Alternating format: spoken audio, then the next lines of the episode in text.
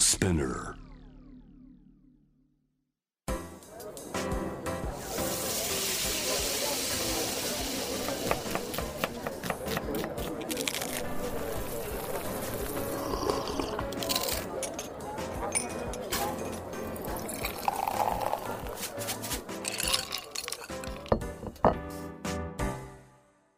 アジナ副音声voice of food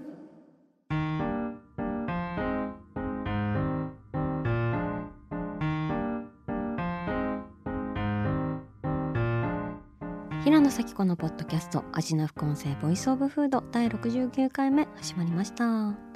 この番組は365日食べ物のことしか考えていない食のしもべことフードエッセイスト平野紗季子が毎回テーマに上がるフードについて熱く語り音楽のライナーノーツみたいに美術館の音声ガイドみたいに食をもっと面白く深く味わうためのトークをお届けする番組です。今回のテーマはパイが食べたい季節だねということで様々なパイの話をしたいです。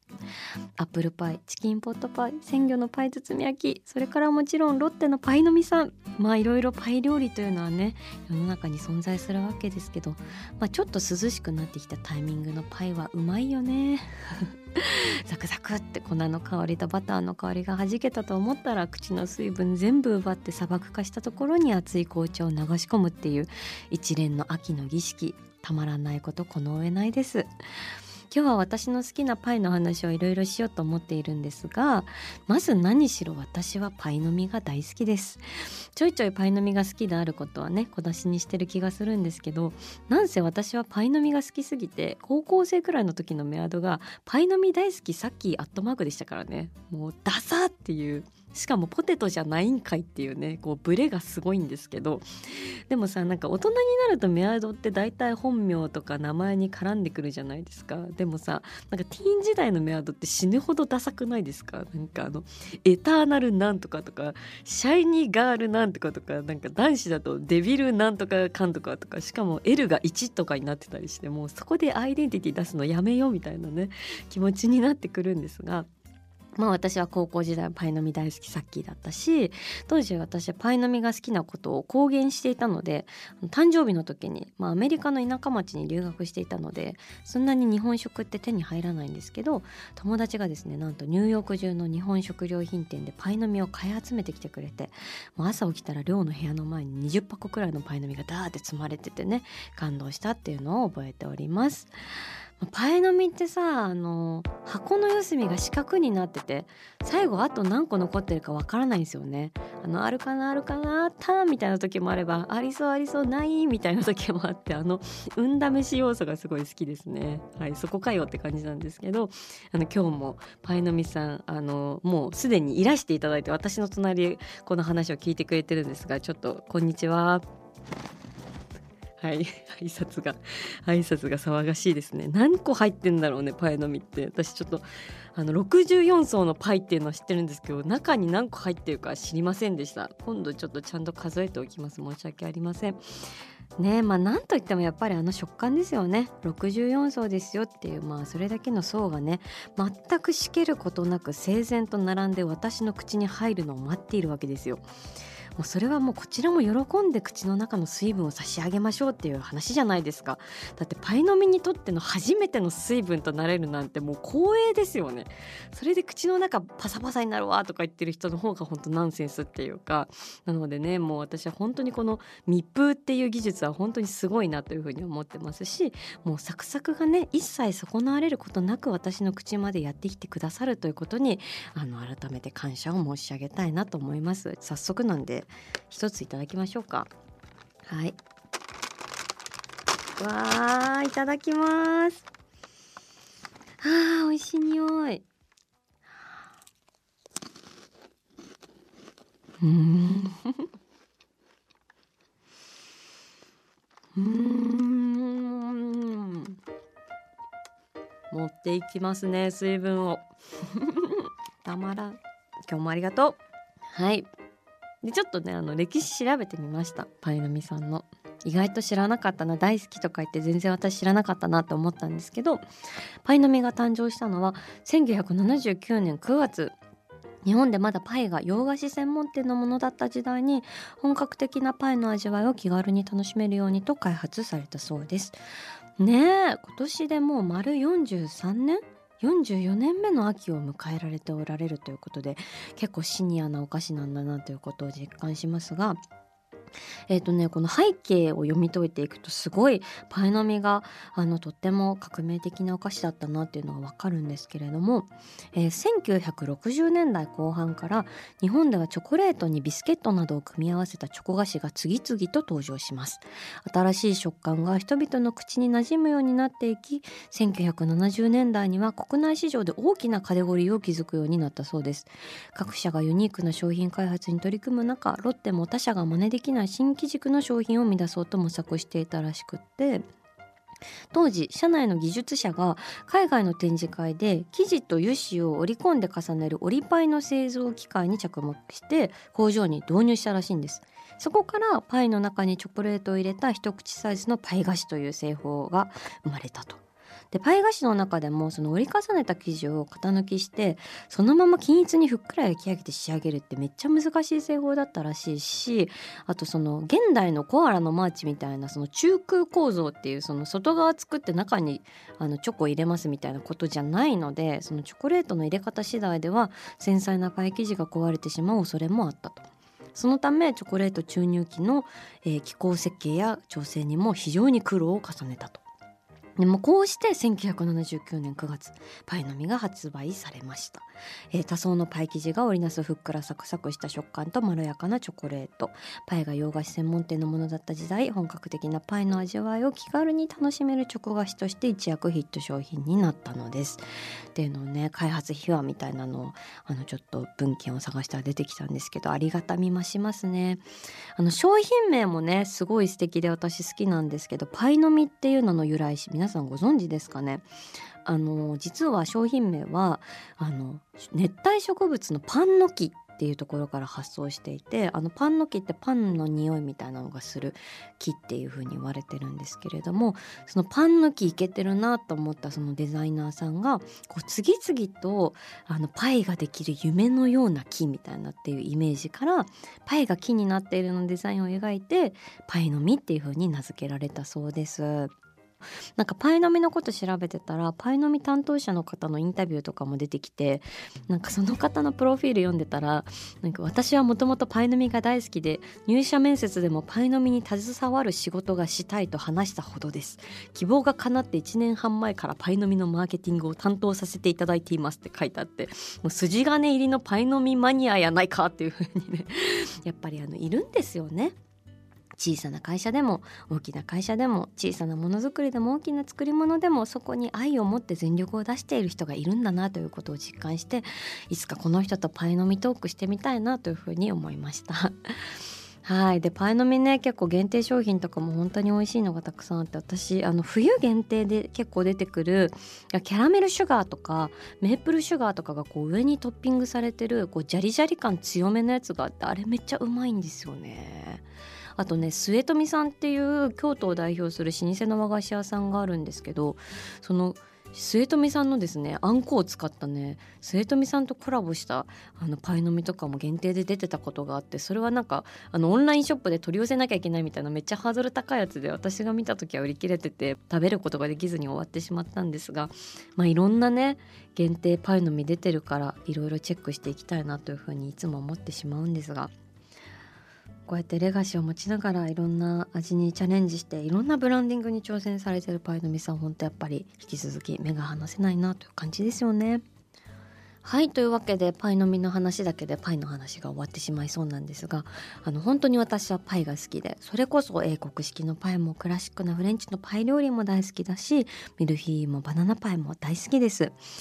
ねイギリスのパイ美味しいですよねっていうちょっと押し付けがましくなってますが あのイギリスでの初期のパイはベークドミートパイのようなパイ包み焼き料理だったそうで、まあ、原始的なかまどでの長時間の炙り焼きに耐えられる容器としてパイ側は非常に厚く硬く作られていて食用には適さなかったそうです。なるほどねって感じなんですがあの日本のね塩釜焼きみたいな塩で周りを固めてお魚を焼いたりするのとちょっと似たような感じだったのかなというふうに思うんですが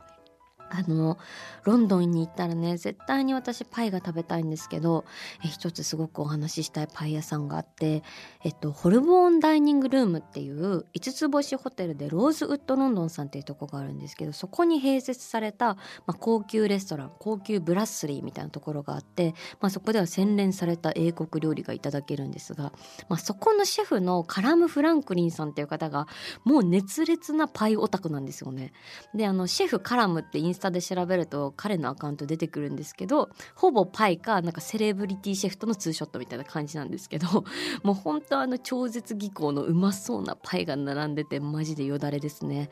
であのレストランで食べるのはまあまあ敷居も高い感じなんですけどやっぱりパイオタクの熱量によってか知らないですがレストランの横にパイルームって書いてある小窓があるんですよ。でその小窓からパイだけテイクアウトできるの夢はい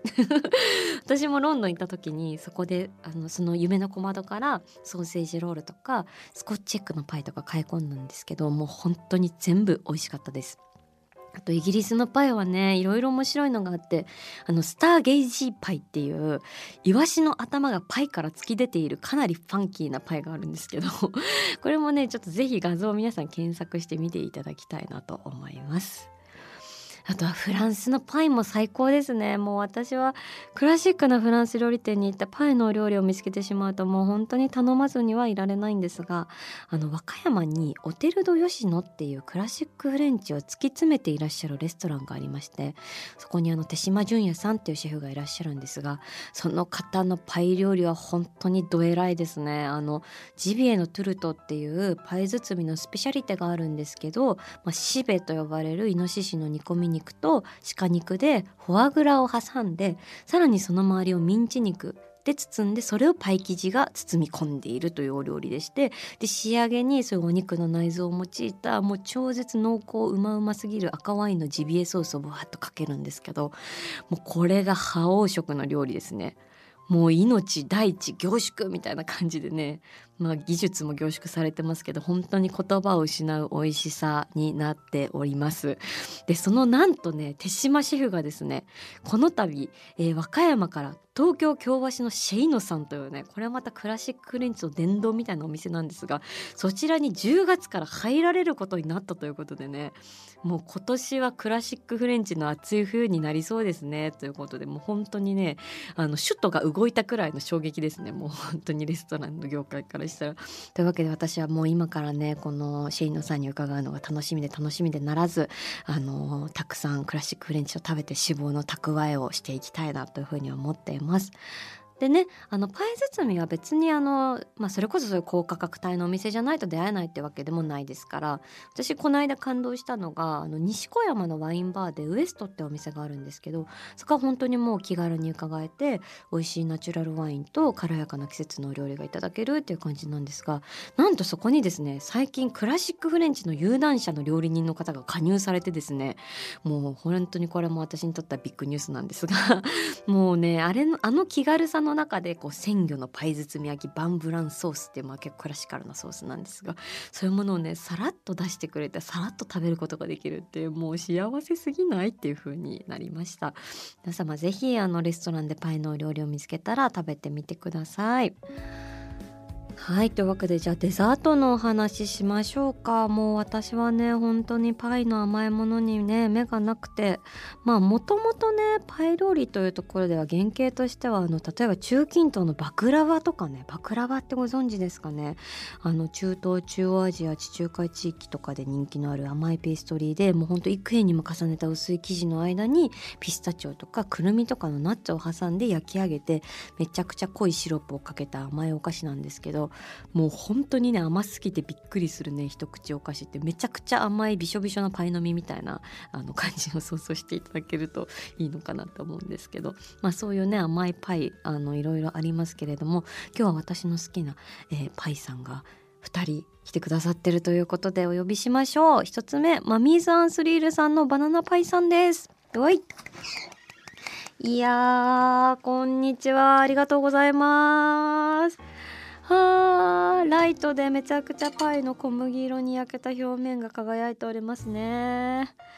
あのマミーザンスリルさんねあの谷中とかえ文京区の方かな？にお店があってあと大丸東京にも入ってるんですけどあの結構催事とかでもあのいろんな百貨店とかに出られていて私はそれにもうばったり遭遇すると絶対にあマミーズさんだっていう風に買ってしまうんですが本当になんか素朴で空想上のお母さんが作ったのかなみたいな感じのこうシンプルな美味しいパイがいろいろいただけるんですが、まあ、アップルパイとかクリームチーズアップルパイとかサワークリームアップルパイとか、まあ、基本アップルパイのバリエーションがすごい豊かなんですが私は中でもバナナパイが大好きです。あのこれはですね生のバナナとカスタードがたっぷり入っていてあの私の好きな味の数少ない系です。本当に味の数が少ない。あの私アップルパイでさえシナモンいらないなっていう風に思う時あるくらいりんごと生地の味さえ楽しめたらいいなとか思っちゃうんですけどもうこれに関しては本当にカスタードとバナナとパイ生地の味にひたすら埋もれることができるという喜びに満ちたお菓子になっております、えー、ちょっと一口食べていいですか？ありがとうございます。いやシンプルイズベストいただきます。うん。本当に味の数が少ない。最高だぜ。なんかバナナってさすごいなんか軽く見られてるスイーツっていうか果実っていうかなんかかなりスイーツランク界で言うとさなんか庶民なんか私なんてみたいな なんかキャラじゃないですか。まあ手に取りやすいっていうのもあるけどでめちゃくちゃ美味しいですよね。だってさこんなに柔らかくてさねっとりしたさ食感があってさしかもめちゃくちゃトロピカルな香りするじゃないですか。でなんか焼いてもまた独特の香り出てくるし生でもそのまま食べられるし手で剥くことができるしもう本当になんて都合のいいお菓子あ都合のいいから庶民っぽくなっちゃうのかな分かんないんですけどはいあの私すごいバナナのお菓子好きだからねあのなんかめちゃくちゃ滑らかなバナナケーキみたいなのをいつかなんか自分で企画してみたいなって思ってるんですけどまあいいやそれは置いといて。はいあのめちゃくちゃ美味しいですね。あのマミーズ・アンスレールの、えーと、パイはあんまりそのめっちゃサクサク感が凝縮されているというよりはこうちょっとあのしなっとしているという感じもとっても良くてでまあそれを温めて食べると少しあのサクッと感がまた戻ってくるっていう感じでこのね口を傷つけない感じの優しいパイっていうのもすごい私は好きです。はい。続きましては、えー、目白のエーグルドゥースさんより、えー、パイのお菓子お越しいただいています。どうぞ。おーこんにちは。オーラがすごいね。いやすごいです。圧倒されております。えー、グルドゥーズさんの、え、本日はですねバナーヌココさんというねあこちらもバナナのパイがあのいらしてくださっているんですけれども。あのちょっと本当はですねミルフィーユさんに来ていただこうと思ってました。エーグルドゥースのミルフィーユはですねもう本当にね食べた瞬間に千の風になりますね。あのまあミルフィーユって千枚の葉っていう意味があるからそう言ってるだけなんですけどもう本当に美味しいミルフィーユがいただけるんですけどもエーグルドゥースさんは人気すぎて今日も結構天気が悪いのにスタッフの方がめちゃくちゃ並んでくださったということでありがとうございますっていう感じなんですがあのー、ミルフィーユさん売り切れていたということで、えー、代打というにはあまりに失礼なほど素晴らしいお菓子バナーヌココさんが、えー、お越しくださってます。ありがとうございます。ね私初めてなんですけどちょっといただきたいと思います。うわー。この強めの焼きね。パイのいい色してますね。ちょっとかじりつかせていただきたいと思います。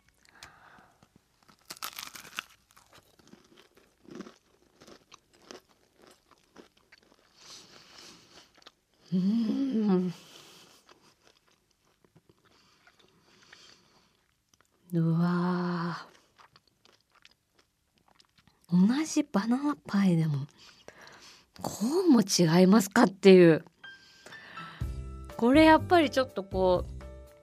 なんだろうな貴族のなんか威信みたいななんか背筋が伸びるみたいなこのパイの周りになんかライオンの像とかなんかすごい剣とかなんかそういうのが似合う感じっていうか。いやーやっぱ荘厳ですね。あのパイ生地自体もかなり強めに焼かれてるのでこう中のバナナの生地もこうしっかり重いというかで甘みもかなりギュッと効かせていてこれはお茶を呼ぶうまい菓子ですね。いやさすがだな。ちょっともう一口だけいただきますね。うわ。なんかあのうんみたいな感じの美味しさじゃなくてうわっていうなんかあの美味しさ。もうあの表面も本当にあのキャラメルでねパリパリに固められてるのでこの遠いのねガリッと感っていうかねで甘さがガツンとくる感じとかがねこうやっぱどこをどうとってももうパワフルなお菓子ですね。やっぱすごいなあのエーグルドゥースはですね命の味がするって言われるくらいね 本当にねパティシエさんたちの仕事に仕事を重ねたお菓子たちがいただけるお店ですね。もうほんと隅々までうまいんですよね。もうやっぱらーって圧倒されますね。いやーマミーズもエーグルドゥースもみんな違ってみんないい。どっちもめちゃくちゃ美味しいですね。いやーいろんなパイが食べれて本当に私は幸せです。皆さんもぜひこの秋のねあのちょっと涼しくなってきた季節にあのパイを求めて街に出てみてほしいなと思います。味な副音声ボイスオブフード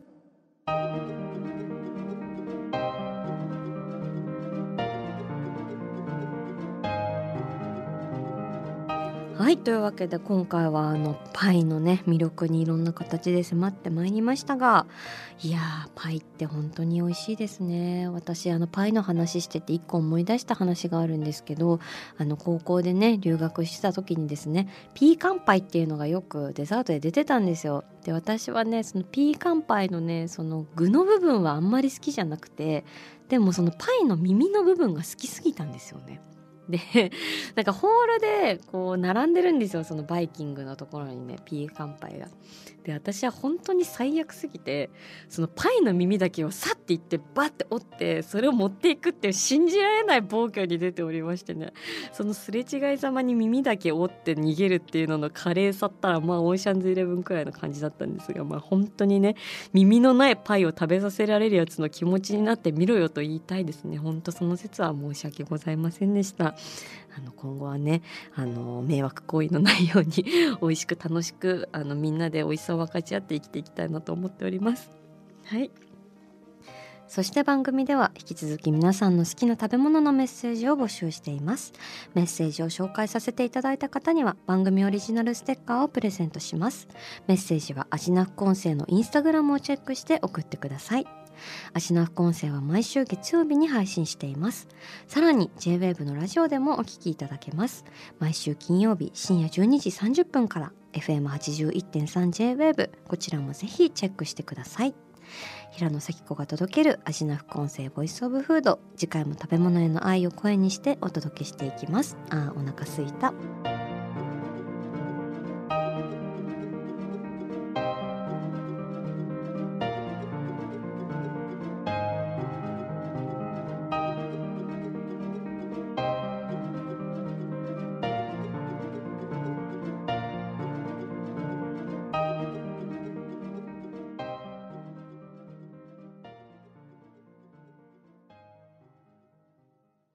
ここでスピナーからのお知らせです。スピナーでは企業やブランドの魅力やストーリーをポッドキャストとして制作配信するお手伝いをしております。ポッドキャストを通してお客様とのタッチポイントの創出とエンゲージメントを向上させてみませんか？